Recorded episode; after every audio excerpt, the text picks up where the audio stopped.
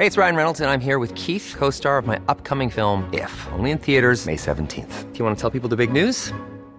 All right, I'll do. Sign up now and you'll get unlimited for $15 a month in six months of Paramount Plus Essential Plan on us. Mintmobile.com slash switch. Upfront payment of $45 equivalent to $15 per month. Unlimited over 40 gigabytes per month. Face lower speeds. Videos at 480p. Active Mint customers by 531.24 get six months of Paramount Plus Essential Plan. Auto renews after six months. Offer ends May 31st, 2024. Separate Paramount Plus registration required. Terms and conditions apply if rated PG. Heraldo Radio, la H que sí suena y ahora también se escucha. El dedo en la llaga. Había una vez un mundo en el que nadie creía. Un país de historias inexplicables. Una nación con personajes asombrosos. Santo Tomás tenía razón. Hay que ver para creer. El México increíble, las verdades que duelen, la voz de los que callan, el dedo en la llaga. Infórmate, diviértete, enójate y vuelve a empezar. El Heraldo Radio presenta El Dedo en la Llaga con Adriana Delgado. We don't need no education.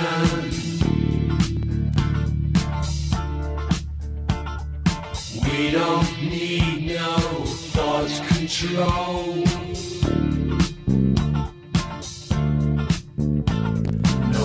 No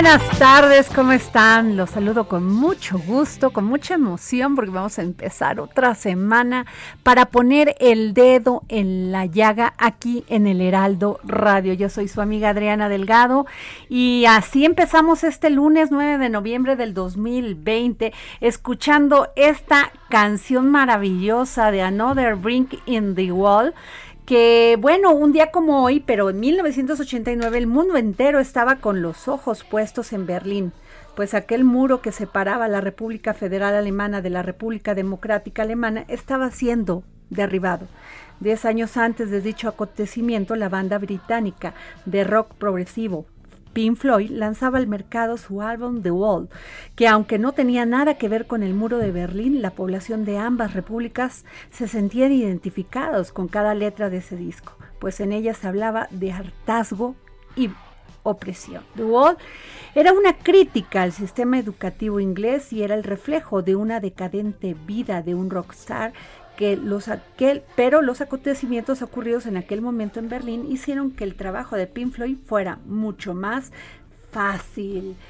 Jefa Mer. Hola Adri, saludos a todos, buen lunes. Una, una gran rola porque además es cierto, o sea, bueno, de lo que sé, era la crítica al sistema educativo Claro. opresor, que no te dejaba, este, digamos que liberar tu creatividad, dar un paso más allá, ¿no? O sea, Totalmente. este coro de niños, ¿no? Así como robots y... Oye, y cayó el muro y cayó ese Sí. vendaje, ¿eh? Pues sí. Y fíjate nada más cuántos Pero eran canciones ya de protesta, Claro, o sea, pero- rockeras increíbles que dejaron este una huella, pero protestando. ¿Cuántos años nos llevan ya de evolución, no? Pues sí. Eso sí. Imagínate. Bueno, pero ¿por dónde nos escuchan, querida Denise? Cuadra. Hola Adri, ¿cómo estás? Muy buenas tardes. Saludamos a todos los que nos están escuchando en el Estado de México, Morelos, Tlaxcala, Querétaro, Guerrero, Puebla e Hidalgo. También a quienes nos escuchan en Guadalajara, Tampico, Tijuana, Villahermosa, Acapulco, Campeche, Coahuila. Además, los que nos sintonizan en el Heraldo Radio en la comarca lagunera, Sonora, Nayarit, Colima y Chiapas. Y por supuesto, un gran saludo a Coatzacoalcos, Veracruz, donde nos bravo, escuchan mis a través de la 99.3 de FM. Y a partir de hoy, Ajá. lunes 9, también estamos iniciando transmisiones en Culiacán, Sinaloa, en la 104.9 de FM. Lo cual les mandamos un gran, gran saludo y muchos besos a nuestros amigos de Culiacán, Sinaloa. Eso. Y tampoco podemos olvidar a nuestros paisanos en los Estados Unidos. De verdad, muchísimas gracias por escucharnos a través de las estaciones 91.7 de FM en McAllen y 93.5 de FM en Bronzeville. Cada vez somos más los que ponemos el dedo en la llaga. Muchísimas gracias por su preferencia. Y bueno, también para quienes te quieran enviar un, eh, un mensaje vía Twitter, pueden hacerlo en arroba Adri Delgado Ruiz. Y bueno, también quienes quieran enviarnos un mensaje vía WhatsApp, pues tenemos a su disposición los siguientes números que son 55 25 44 33 34 y 55 25 02 21 04. Y jefa Merlos, ¿cuál es tu Twitter? Ah, para que te manden mensajitos de Arroba- amor. Sí, de cariño. arroba Andrea Merlos. Ahí también siempre les decimos que a veces el dedicarnos a esto, Adri, nos da posibilidades en muchos sentidos de ayudar, de retuitearles de Así repente es. lo que necesitan. Entonces, podemos ser buenos aliados siempre. Así es. Y Denise, el tuyo. El mío, bueno, para quienes quieran enviarme un mensaje vía Twitter, pueden hacerlo a arroba de Cuba. Muy bien, pues poniendo el dedo en la llaga con Denise, las mejores notas y además investigadas, reporteadas por Denise Cuadra.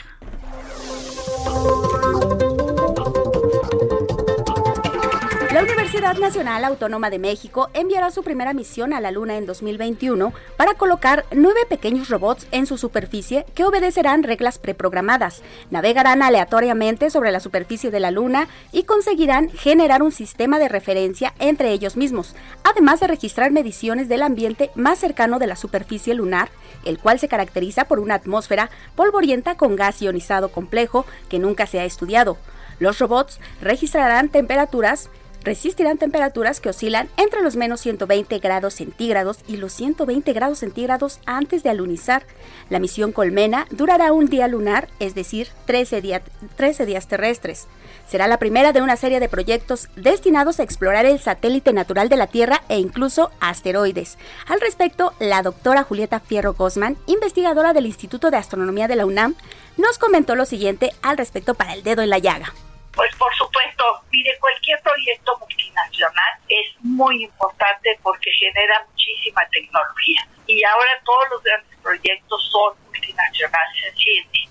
El gran acelerador de partículas, los viajes a la luna y el que México esté involucrado en esto quiere decir que va a haber contactos con los grupos de investigadores de, de investigación de todo el mundo y esto va, va a favorecer mayores colaboraciones que México se involucre más en estas cuestiones. México es un país lleno de talentos. Tres mujeres del más alto perfil y credenciales en el mundo de las finanzas son las posibles candidatas a asumir la silla que dejará vacía Javier Guzmán Calafel, quien está a dos meses de completar su ciclo como subgobernador del Banco de México. Se trata de la empresaria Patricia, Patricia Armendariz, quien fue invitada a la única visita del presidente Andrés Manuel López Obrador a Washington, la tesorera de la Federación Galia Borja Gómez y la líder de riesgo, finanzas y pagos en la consultoría, en la consultoría Accenture, Lorenza Martínez. Son dos los indicios de que será una experta del más alto nivel quien sustituirá al, subgober- al subgobernador Guzmán. El compromiso del presidente López Obrador para mantener los equilibrios de género en el gabinete y en el servicio público y el señalamiento explícito del subsecretario de Hacienda, Gabriel Llorio, quien en septiembre pasado dijo que es probable que el próximo miembro de la Junta de Gobierno sea mujer. Gracias, Denise, gracias por tus entrevistas, porque cada nota que da entre, este Denise la va y, entre- la reportea, querida jefa Merlos. Eso es hacer periodismo. Muy bien. ¿Estás de acuerdo? Y tú que eres una maestra de eso. No me digas ¿Cómo eso, la ves? pero es padre porque además de repente la gente, no sé si les pasa que de repente aunque les los los llenamos de notas, a veces te dicen, oye, no le entendía esto, ¿qué pasó con Claro. aquello? Entonces es muy importante lo que hace Denise. Así es. Oye, y bueno, este fin de semana, por fin. Ay, yo el viernes decía, pero ¿cómo ya que gane Biden, por Dios? Sí. Pues ganó. O sea, la vida pasaba lentamente. ¿eh? Lentamente, de veras, qué tema y qué sufrir. Pero fíjate que invité, jefa Merlos, a Nahum Monroy, licenciado en Ciencias Políticas y Administración Pública por la UNAM y maestro en Procesos Políticos por la Universidad Autónoma Metropolitana, espe- especialista en movimientos sociales, y Ángel González, maestro en Sociología Política y profesor de la Universidad Autónoma de la Ciudad de México, para que nos para que puedan conversar con nosotras sobre este tema de eh, ¿cuál va a ser nuestra relación? ¿Cuál va a ser la- el, el papel? ¿qué expectativas Exacto, tener, no? ¿qué expectativas vamos a tener con Biden? Claro. Muy buenas tardes, Naum. Muy buenas tardes, Ángel. Buenas tardes, Adriana. Este, Muchas con- gracias por la a ver, a ver, este, ya, Naum, ¿ya estás en la línea?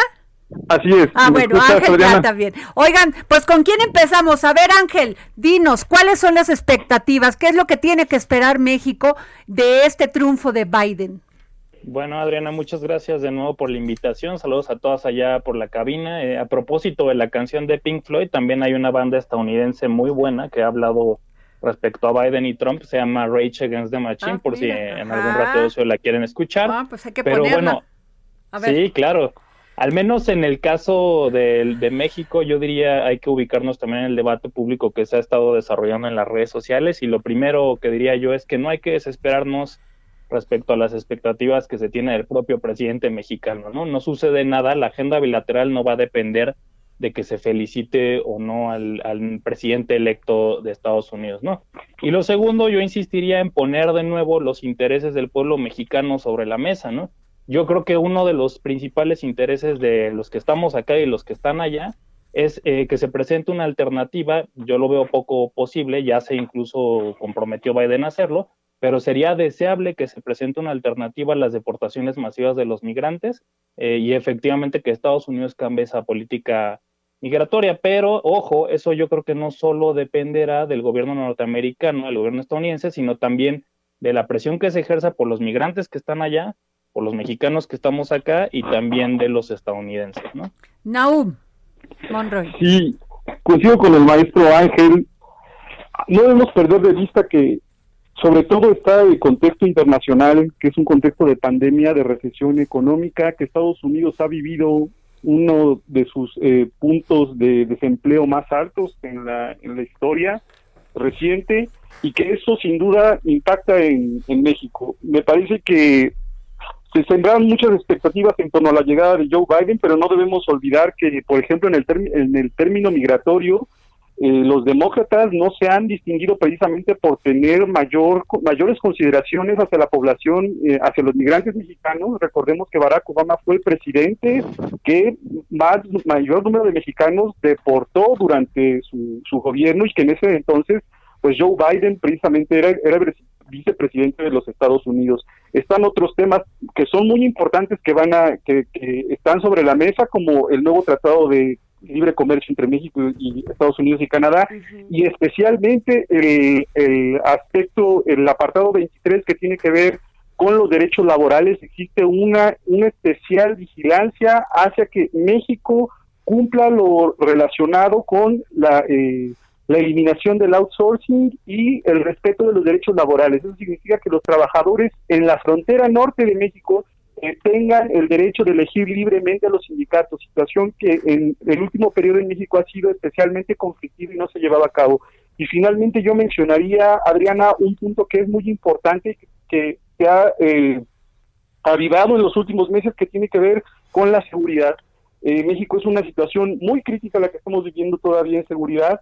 Eh, y esto se acrecienta con eh, el tema, eh, la, la, disputa que ha habido eh, recientemente en torno a la detención del general Cienfuegos, que también que habría que abrir la pregunta si su detención en el contexto de las elecciones en Estados Unidos es un tema eh, que se utilizó políticamente independientemente de, eh, de la responsabilidad o no del, del general en, en, en, las acusaciones que se han vertido en torno a él, okay. la forma en la que se utiliza políticamente, cómo agrava las tensiones bilaterales. Yo, eh, en algo que coincido con el maestro Ángel, por supuesto, es que el gobierno de México, por supuesto, está eh, cuidando mucho eh, la relación con un gobierno que ha sido especialmente agresivo, como es el gobierno de, de Donald Trump, hacia, eh, pues, las relaciones diplomáticas con México. Okay. Jefa Merlos. Gracias. Eh, lo saluda Andrea Merlos. Pues sí, lo hemos platicado que parecería que, eh, aunque le queda un poco de noviembre y diciembre a, a, Trump, parecería que de todos modos, pudiera eh, hacernos algún tipo de daño, digamos que políticamente hablándolo, porque está el TEMEC que quedó ahí incompleto y porque también quiero preguntarles específicamente del tema energético incluso, ¿no? O sea, eh, Biden tiene todo un tema y una agenda de las energías limpias que tanto hemos discutido y yo no sé esto cómo le va a caer al, al gobierno mexicano. Eso, el tema de la industria automotriz. También. El tema de, Los de las que lo que dicen aún- decir, las energías limpias, que ya se ampararon muchísimas empresas que, que incluso son norteamericanas. Sí. Ver, empezamos con Naum. Sí, eh, sin duda el, el rubro de medio ambiente es algo eh, que va a implicar una inversión masiva de, de capitales porque eso significa una reconversión.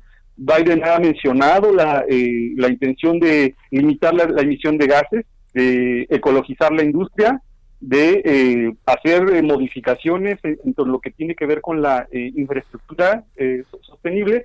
Y pues no- debemos de recordar que México en el último periodo lo que ha hecho es impulsar pues eh, la eh, pues el, tema de petróleos mexicanos y también el uso del carbón. Entonces eh, sin duda tiene que haber tiene que haber una compaginación de estos dos proyectos porque a escala nacional eh, a escala internacional si no existe esta pues esta eh, conexión puede generar puede generar problemas Ángel González, Sí, por favor. bueno, yo, yo creo que hay que continuar también por parte del gobierno mexicano y el pueblo mexicano también creo que deberíamos de estar dispuestos a apoyar esta política energética que ha impulsado el gobierno, ¿no?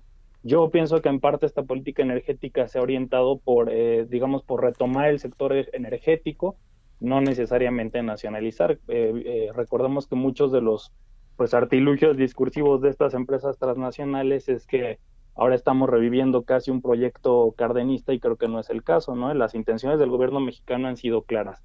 Necesitamos hacer que trabaje nuestro sector energético, las paraestatales, toda la industria energética es eh, necesario y no tiene que ver eh, con, la, con el hecho de poner esto en el mercado, sino más bien de generar eh, los, digamos, eh, sí, la energía suficiente para, eh, la- para que la gente pueda tener en sus casas energía con la luz, ¿no? En este caso de lo que sucedió en Tabasco y en Chiapas también, incluso le reclamaban por ahí a Bartlett, ¿no? Claro. Y se habla de, de todas las, todos los rezagos que tiene el gobierno hasta la fecha. Entonces, creo que eh, sí tendríamos que preocuparnos regresando a este debate público de si el presidente felicita o no a... Que eso es lo que yo les iba a preguntar, que cómo veían eso, si el presidente tenía que haber, tiene Yo- que yo- felicitar a, a Biden desde Adriana, yo- en este momento o esperar que ya den... No, pienso que es una buena posición la que tiene el presidente de México. eh, ya lo manifestó sus, sus razones, sus razones están en la Constitución mexicana. Y creo que sí tendría que ser un motivo de preocupación si el gobierno mexicano y, digamos, eh, la gente que está ahí en, la, en el sector de las relaciones exteriores no tuviera relación con el equipo de Biden. Lo tienen, tienen esa relación desde hace mucho tiempo. El mismo presidente decía que alrededor de hace 10 años le envió una carta a Biden y tienen ese contacto. Biden mismo declaró que uno de los, uno de los primeros presidentes que piensa visitar es el presidente mexicano. Entonces, creo que es una, pues es un recurso bastante vil el que está utilizando la derecha mexicana al acusar al presidente mexicano de torpeza por no felicitar a Biden, ¿no? Insisto, eso de la felicitación no va a depender la relación bilateral. Y coincido totalmente con Andrea, ¿eh? Trump va a seguir ahí hasta el 20 de enero, si no mal recuerdo. Así es. Entonces, más, más vale poner las cosas claritas. Claro, jefa Merlos. Y también quisiera preguntarles, Naum Ángel, porque los dos especialistas, o sea, sociólogos, especialistas en movimientos sociales, fue una fiesta casi mundial, ¿no? El asunto de, de Biden, la verdad es que hubo todas las expectativas puestas ahí. A veces lo digo, lo digo con mucho respeto, pues como si sí nos importara muchísimo, pues en nuestra cotidianidad. Y, y esto cómo lo están leyendo, porque también la vara es altísima para Biden, para los mismos estadounidenses, Así pero es. para las expectativas que tiene el mundo sobre que cayera Trump y llegaran los demócratas otra vez, ¿no? Naum. Así es, eh, existe un júbilo por eh, la, la derrota virtual todavía de Trump, porque recordemos que él va a interponer pues una serie de eh, recursos jurídicos. Eh, sin embargo, te- también tenemos que observar que las, los resultados en muchos estados fue muy polarizado y fue Sí. por un margen porcentual muy mínimo.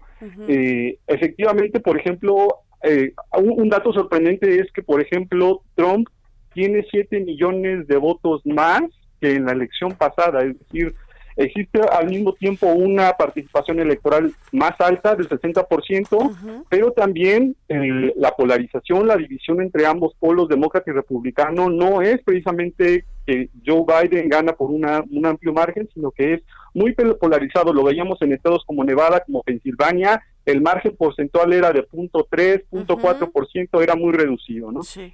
Eh, no debemos eh, también olvidar, sí existen diferencias en cuan, eh, de matices en cuanto a la política entre republicanos y demócratas, pero no debemos dejar observar el contexto de crisis internacional y las limitaciones que se imponen en esta, en esta, en este sentido. Yo recordaría las palabras del famoso escritor norte- norteamericano Gore Vidal, eh, eh, un crítico muy filoso de la política norteamericana que en algún momento decía Estados Unidos tiene un solo partido con dos alas derechas, el partido del- de la propiedad y del capital, ¿no?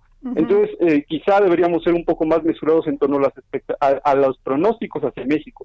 Finalmente, Adriana, a mí me gustaría abonar un poco más a esta discusión que en últimos momentos este sector del liberalismo oligárquico de México eh, criticaron de que el gobierno mexicano no se pronunciara en torno a la victoria de, de Joe Biden, pues a mí me parece que el gobierno mexicano está siendo muy prudente y que eso es lo eso es lo más acertado en estos momentos. Está siendo muy prudente en torno a un gobierno que ha sido muy agresivo en torno a México y que ha violentado el, el, incluso el tema de la soberanía que ha sacudido internamente. Hay aspectos, por supuesto, que pueden ser criticables en torno a ese a, a cierto acercamiento que el gobierno de México ha tenido con Trump, pero a mí me parece que ha sido muy prudente ante un país que ha sido muy agresivo en torno a México y como ustedes bien señalan, todavía tenemos dos meses Claro. más en donde no sabemos qué es lo que puede ocurrir. Ángel, Sí, pues mm, yo pienso que, ah, eh, por ejemplo, estaba escuchando el primer discurso que tiene Joe Biden como presidente electo y por lo menos lo que sí podemos decir es que tiene unos buenos asesores que han estado leyendo los anhelos, un poco los ánimos de la población estadounidense. Sin duda hubo festejo y algarabía en las calles de muchas ciudades estadounidenses. Y yo lo manejaría en el siguiente sentido. Hay que festejar que salga Trump, sí, por toda, por toda la política que encabezó. eh, por, por supuesto, siguió con el ahora yo, yo lo que sí les voy a decir, ah, este, no tenía, eh, la- no había tanta crisis económica como, como No, no, no, o sea solo- de- había estabilidad había económica en este gobierno de Trump un gobierno muy radical Sí. un discurso muy radical pero una de las de los temas que le importan más a los estadounidenses es el tema de la economía Sí, el y dinero en Claro, eso y ahí la llevaba eh ahí Sí, la de De llevaba hecho, Biden, Biden lo recupera en su discurso y habla de recuperar el poder adquisitivo de la clase media como tal, ¿no? Sí. Entonces yo creo que sí, en ese sentido sí hay que festejar la salida de Trump. Eh, está circulando por ahí una caricatura que dice, eh, se, se terminó la aventura fascista, pero se continúa la normalidad colonialista, ¿no? Entonces yo creo que no hay que festejar la llegada de Biden. Están circulando ya también algunos documentos de análisis político en donde se hace todo un recuento de lo que ha hecho Biden Pues, por décadas. ok. El primer, uno de los primeros saldos que tiene Biden en este recuento es que en 1970 fue el único miembro del Comité Judicial del Senado que bloqueó a dos personas negras designadas para el Departamento de Justicia. Y así sucesivamente. Es por que décadas. no, nadie se salva, ¿eh? No, no, no. Pues yo coincido con lo que dice Naum, ¿no? En, en el caso estadounidense, pues no hay que olvidar que tanto republicanos como demócratas son respetuosos del consenso imperial de la seguridad de, nacional de los Estados Unidos hacia el mundo, ¿verdad? Bueno, pues les agradezco mucho a Naum Monroy, licenciado en Ciencias Políticas y Administración Pública por la UNAM y maestro en Procesos Políticos por la Universidad Autónoma Metropolitana, especialista en movimientos sociales. Gracias, Naum. Y a Ángel gracias, González, maestro en Sociología Política y profesor de la Universidad Autónoma de la Ciudad de México. Gracias por estar aquí, por haber estado aquí en el dedo en la llaga. Y les quiero leer una noticia. Función Pública inhabilita e impone multa millonaria a exsecretaria de Cultura en el sexenio de Peña Nieto. Está saliendo ahorita este boletín calientito. Afirma la, secretaria, la secretaria Irma Heréndira Sandoval, estamos acabando con la impunidad en el, in- en el indolente manejo de los recursos públicos durante el régimen neoliberal. También sanciona a ex oficial mayor y a la exdirectora general de administración de la dependencia por autorizar de manera irregular donativos por 59 millones de pesos para el proyecto Museo de Museos que no se concretó. Les impone inhabilitación por 10 años y multas re- este, resarcivas por 20 millones de pesos a cada uno, una de las de cada una de las personas responsables.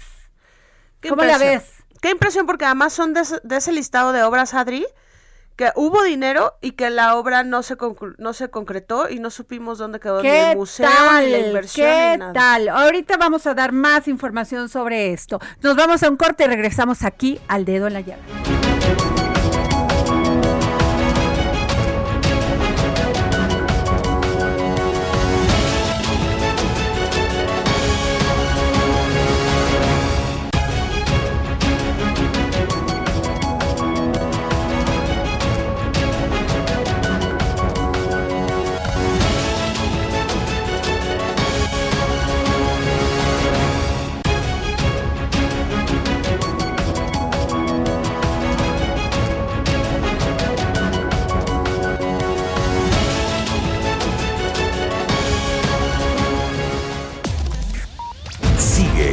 Adriana Delgado en su cuenta de Twitter, arroba Adri Delgado Ruiz.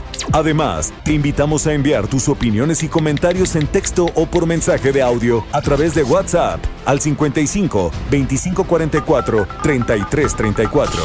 Y si quieres escuchar El Dedo en la Llaga de El Heraldo Radio, en cualquier momento y donde quiera que te encuentres, descarga el podcast disponible en Spotify y iTunes. Heraldo Radio. Heraldo Radio, la H que sí suena y ahora también se escucha.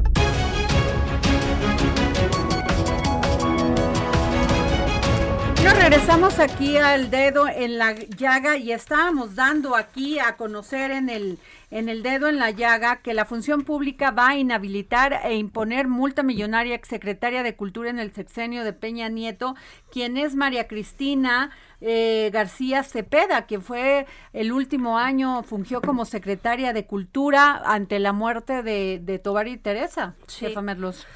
Pues sí, ella llegó en el 2017, este, en, el documento de función pública no viene el nombre porque eh, sí respetan la secrecía, ponen el cargo y parece que los tiempos dan a que fue María Cristina García Cepeda. Y lo que platicamos, Adri, que de repente, eh, pues ella como cabeza de, de la Secretaría va a tener que dar cuentas. La instrucción de la función pública es la inhabilitación y la multa por 20 millones de pesos.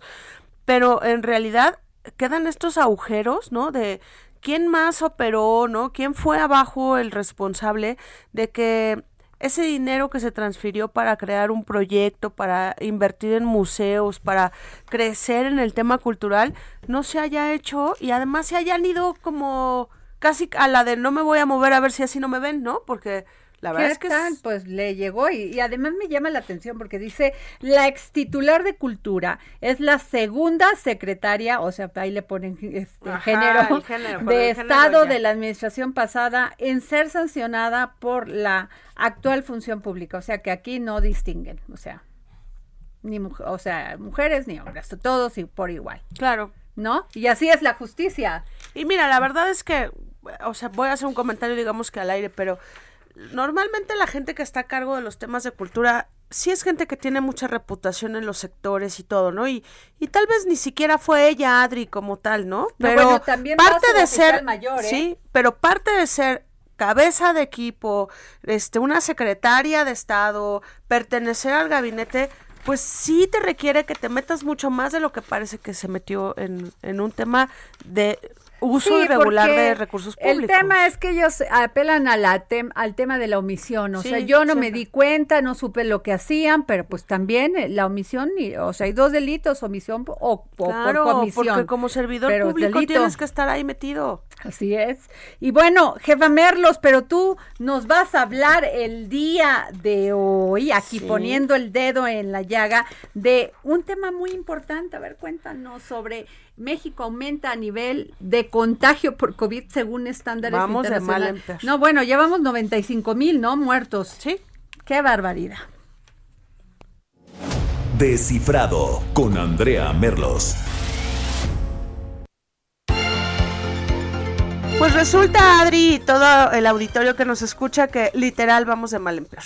Porque la Universidad de Oxford hace un ranking, digamos, en el que eh, califica del 0 al 1, o sea, 0.1, 0.2, 0.3, ¿no? Los niveles de riesgo de todos los países de contagio de COVID. Entonces resulta que, por ejemplo, países como España y como Francia en algún momento estuvieron en promedio en el 0.4, 0.5, cuando ya entraron, este, digamos que en un orden o en una normalidad, en un control de, de COVID, bajaron al 0.2, 0.3 y ahorita están en el 1. España está en el 1, así que es el nivel máximo de riesgo de contagio, este, casi casi en un descontrol total, pero México no se mueve del 0.5 y del 0.6. Y lo que dice Oxford es, llevan ocho meses con creciendo, digamos que un puntito, un puntito, un puntito, y es un poco el debate que hemos tenido con el discurso de, del subsecretario de Salud eh, de Hugo López Gatel cuando habla de rebrote y que la verdad es que en los hechos decimos, ¿cuál rebrote si esto nunca ha bajado? ¿no? Es un repunte constante, siempre vamos para arriba, para arriba, para arriba, hay más contagios, este, la cifra de muertos no ha bajado, y entonces resulta que en, un, en una investigación que hicieron el equipo de país y de estados de la versión impresa del Heraldo de México, descubrimos que ya solo hay 33 municipios de 2.500 que hay en todo el país, Adri, que tiene contagio cero. Y son municipios eh, que están en su mayoría súper alejados de, de, de cualquier cosa, ¿no? La mayoría están en Oaxaca, por ejemplo, y que duras dos, tres horas en, en, en llegar a ellos. Entonces quiere decir que solo el aislamiento es el que ha permitido que tengan el contagio cero. Sin embargo, es el 1% de los municipios del país. Y el punto es que no avanzamos, Adri. O sea, no hay manera. Al principio teníamos 70 municipios libres, habían unos en el norte, ¿no? Que tenían cero contagio.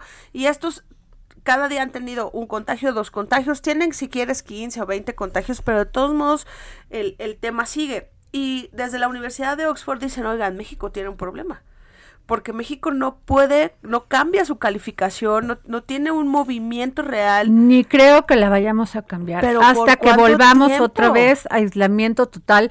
Pero aún así, jefa Merlos, con todo y el aislamiento total, no solamente no dejó de crecer esa, esa cifra, sino, sol, sino además caímos en una crisis económica Sí, terrible, porque ah, lo que yo, lo que hablábamos tú y yo la semana pasada, ahí están las cifras, Sí. ahí está la inflación.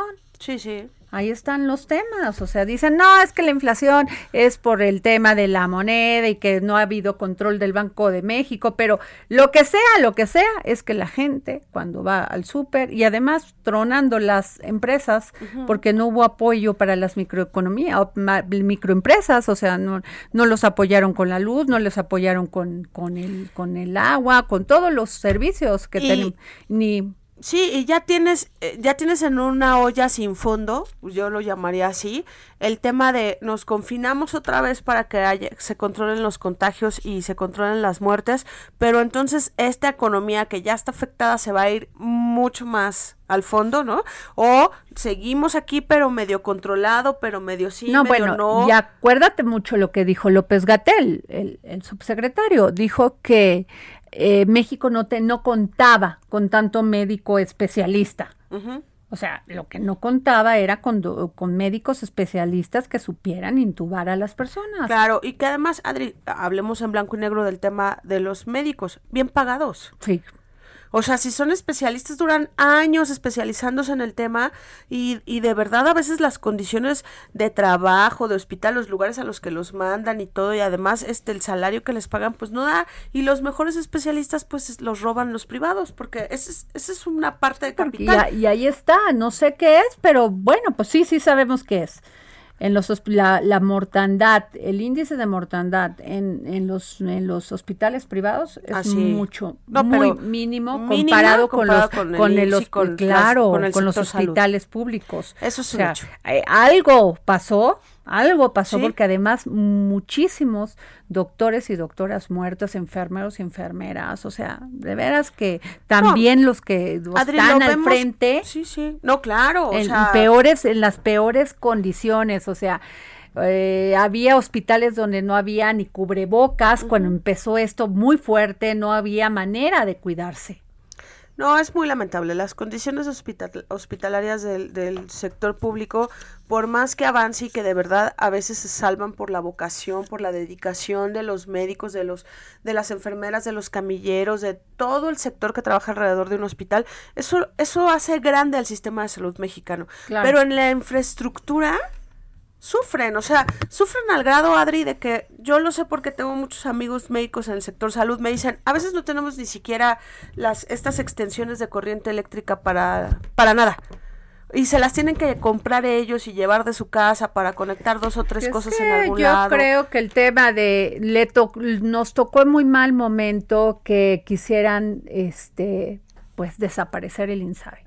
Es correcto. El perdón, el Seguro Popular Sí, el y Seguro meter el y meter el INSABI. Yo creo que nos tocó en muy mal momento. No era el momento para haberlo hecho. No, y además son, de verdad, y nadie da cuenta de eso, son miles de millones de pesos, son casi nueve mil millones de pesos que se pudieron usar desde el año pasado, ya lo refirió la cuenta pública, eh, la primera entrega que hubo del primer año del gobierno de López Obrador, y que no se usaron, y los argumentos son los que quieras, Adri, pero en los hechos tampoco se invirtió en infraestructura, o sea, yo sé que nadie sabía que iba a venir una pandemia, pero también si tienes el dinero, ¿por qué no lo inviertes? ¿Por qué no lo apuestas? Claro, un super ejercicio por, o sea, por Un en- en subejercicio en cuestión de salud. Claro, pues Híjole. sí lo hubo, porque en lo que tú estabas este entrando al gobierno, Sí. pues la excusa fue esa precisamente que tenían que revisar todas estas dependencias donde había se había infiltrado la corrupción y todo este tema y en lo que estaban organizando pues nos cayó la pandemia.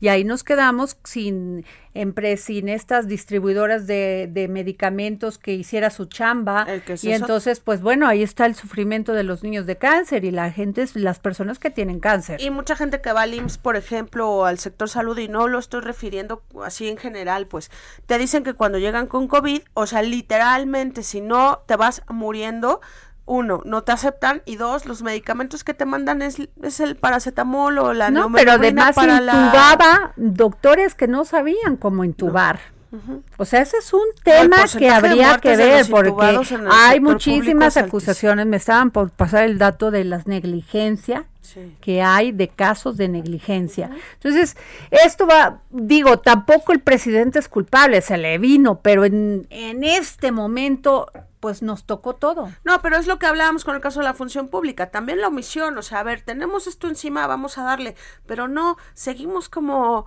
como distraídos en un chorro de cosas alrededor, ¿no? En los debates políticos, lo hemos dicho tú y yo muchas veces.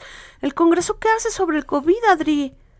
Díganme, Nada. o sea, el- los que nos están escuchando, ¿qué, han, qué, qué, qué recuerdan que haya hecho desde la Cámara de Diputados a la de Senadores? Díganme, Nomás ¿qué sin están- demencia, sí, porque además no es sexy en lo electoral, Es o sea, correcto. hablar de esos temas, hablar de muertes, hablar de, de los temas que implican la salud, pues no, a ningún partido le gusta. No, y Eso además- sí, hay que darles un dineral. Sí. Un dineral ahorita para que se preparen para la elección del Y- 2021, pero que defiendan estos temas de ninguna manera. A ver, nomás van y, y ves- se exaltan tantito y dicen los partidos de oposición, no, es que nosotros no tenemos mayoría, es que no les estamos pidiendo que tengan mayoría. Lo que queremos es que fijen posiciones para que podamos discutirlas. Por supuesto.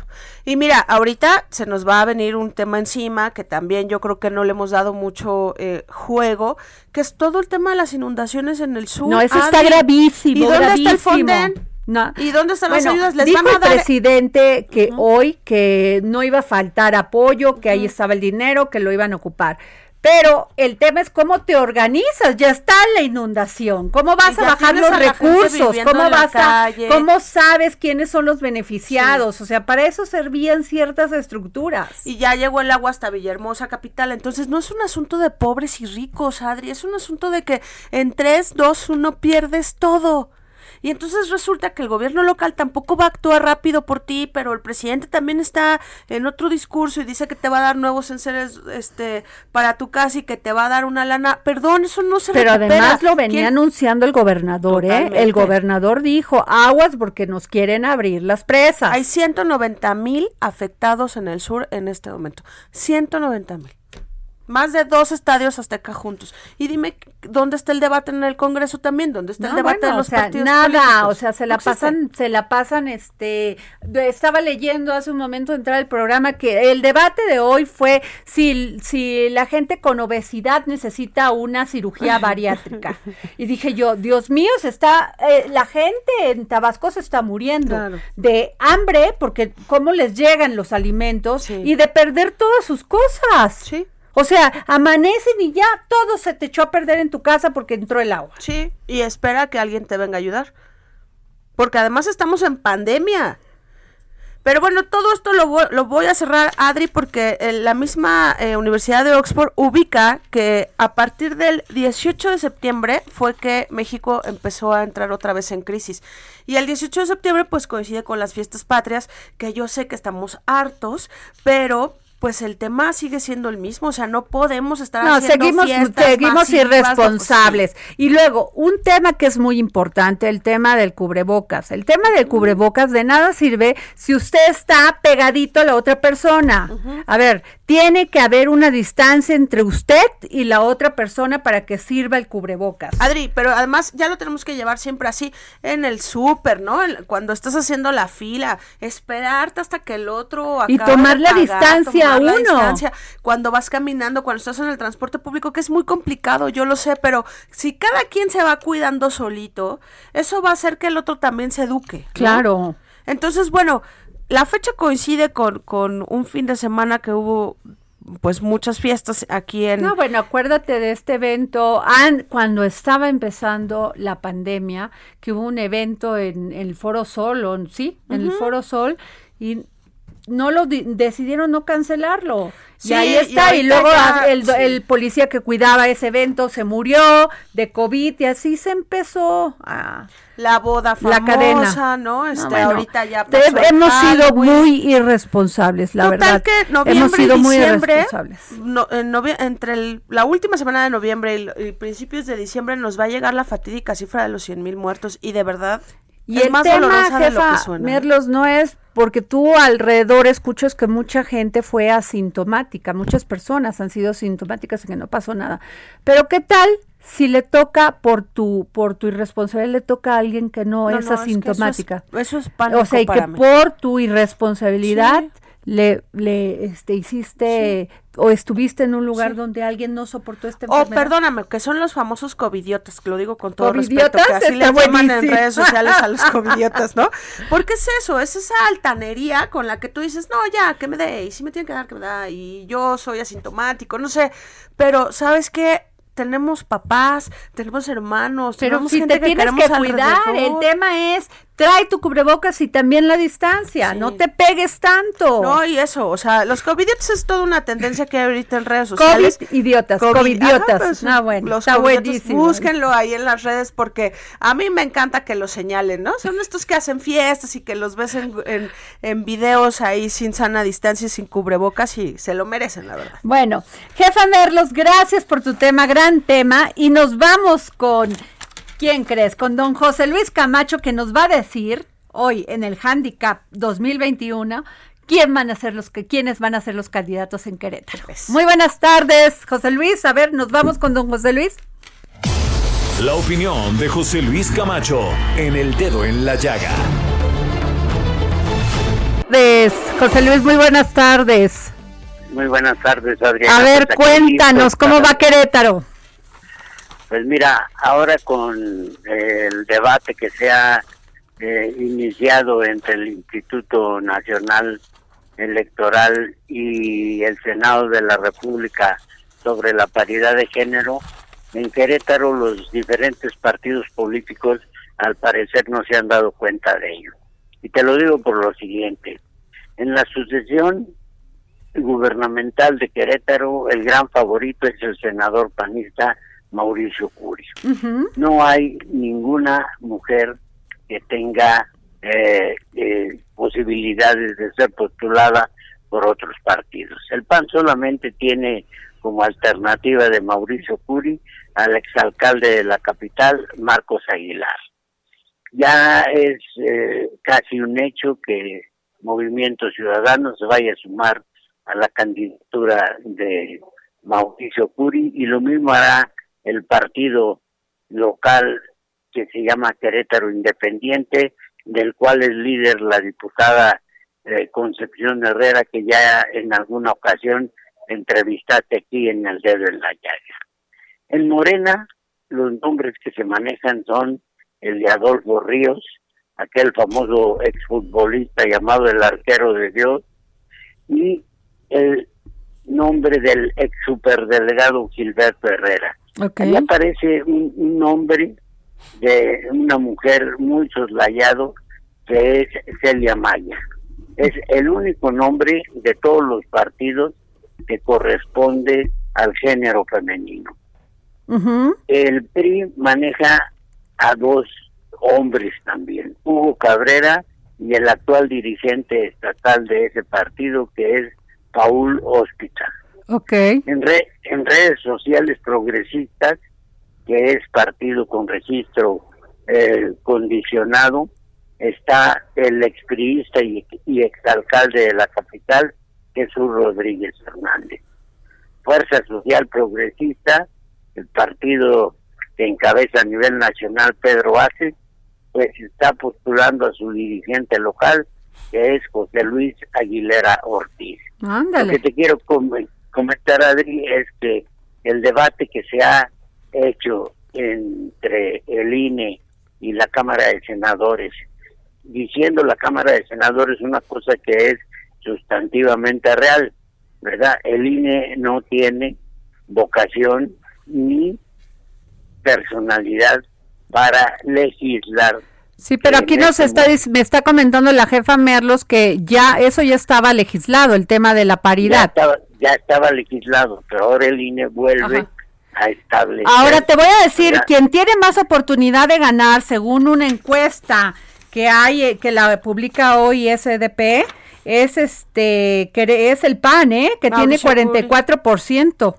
No, pues de preferencia. Hasta Morena y el PRI. Y Morena con el 22 ¿eh? y el PRI con el 8.3, o sea, no hay manera. Es un estado que ni Morena este, pretende ni siquiera competir. Ni siquiera competir, ahí es ya el PAN, por lo que estoy viendo aquí. Con ¿no?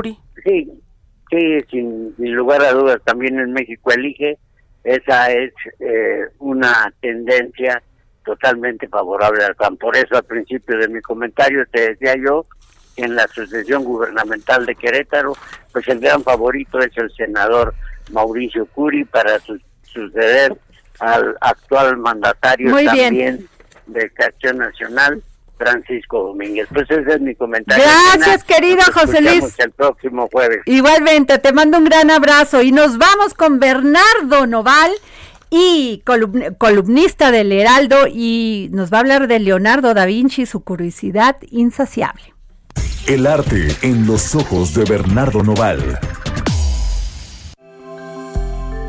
Estamos esperando porque creo que no le llamamos a tiempo a Bernardo Noval o no, si nos está escuchando no nos contesta, pero bueno, ah, vamos a lo nuestro, jefa Merlos, pues eh, según yo aquí veo que ya el pan ahí no tiene en Querétaro, ahí va Mira, a menos de que pase algo extraordinario, pero sí, o sea, yo en el discurso lo que veo políticamente hablando es que Querétaro ni siquiera lo quiere competir. O sea, dan por perdido todos. Pues es el único, el único partido que yo veo que le gana Morena según esta encuesta, ¿eh? Porque el otro donde podría dar pelea al PAN es en Nuevo León. No, Nuevo León, yo, yo así lo he dicho, que Nuevo León va a ser la joya de la corona, suena exagerado, pero es que Nuevo León está muy competido, ¿no? O sea, Nuevo León va a ser así como que guerra total porque hay muchos candidatos, todos bien calificados o por lo menos en popularidad bien calificados y, y los partidos están literal a la pepena de ver este a quién se llevan, a quién hacen y quién más. Pues bueno, nos vamos con Bernardo Noval. Bernie, ¿cómo estás? Muy buenas tardes.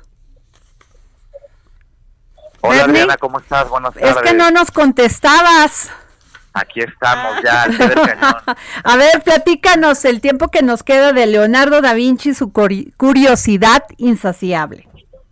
Pues esa curiosidad es la misma que, que lo ha reconocido por años y ahora 501 años de su de su muerte.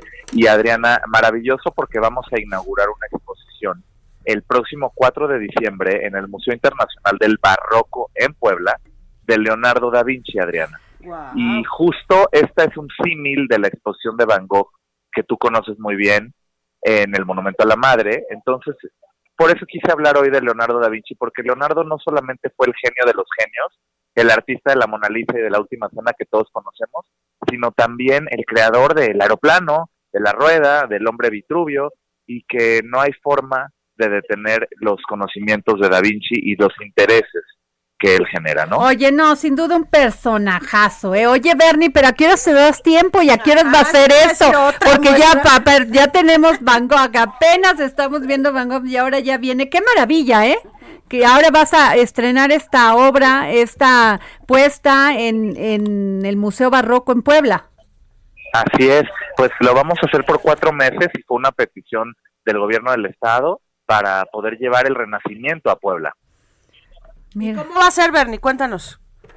Pues va a ser una un área de los secretos de la Mona Lisa que te cuenta exactamente las capas, cómo llevó al maestro de Leonardo a, a formarla y lo que hoy observamos. de Oye, ella, ¿y va a ser estilo Van Gogh? Sí, tiene una, tiene una sala que es inmersiva, donde hay 20 pantallas y 20 proyectores. ¿Y cuándo es esto, Bernie? Porque ya El se nos va el tiempo. diciembre están ¿Cuándo vamos a ir? ¿Cuándo? Cuat- el 4 de diciembre es la cena para Andrea y Adrián. Ah, bueno. Oye, ¿y podemos regalar boletitos? Claro que sí, si quieres eh, 10 parejas, ¿te parece? Ah, bueno, pues es- ya escucharon. Háblenos aquí al dedo en la llaga. Gracias, Bernardo, y nos vemos aquí ya en el dedo en la llaga el día de mañana.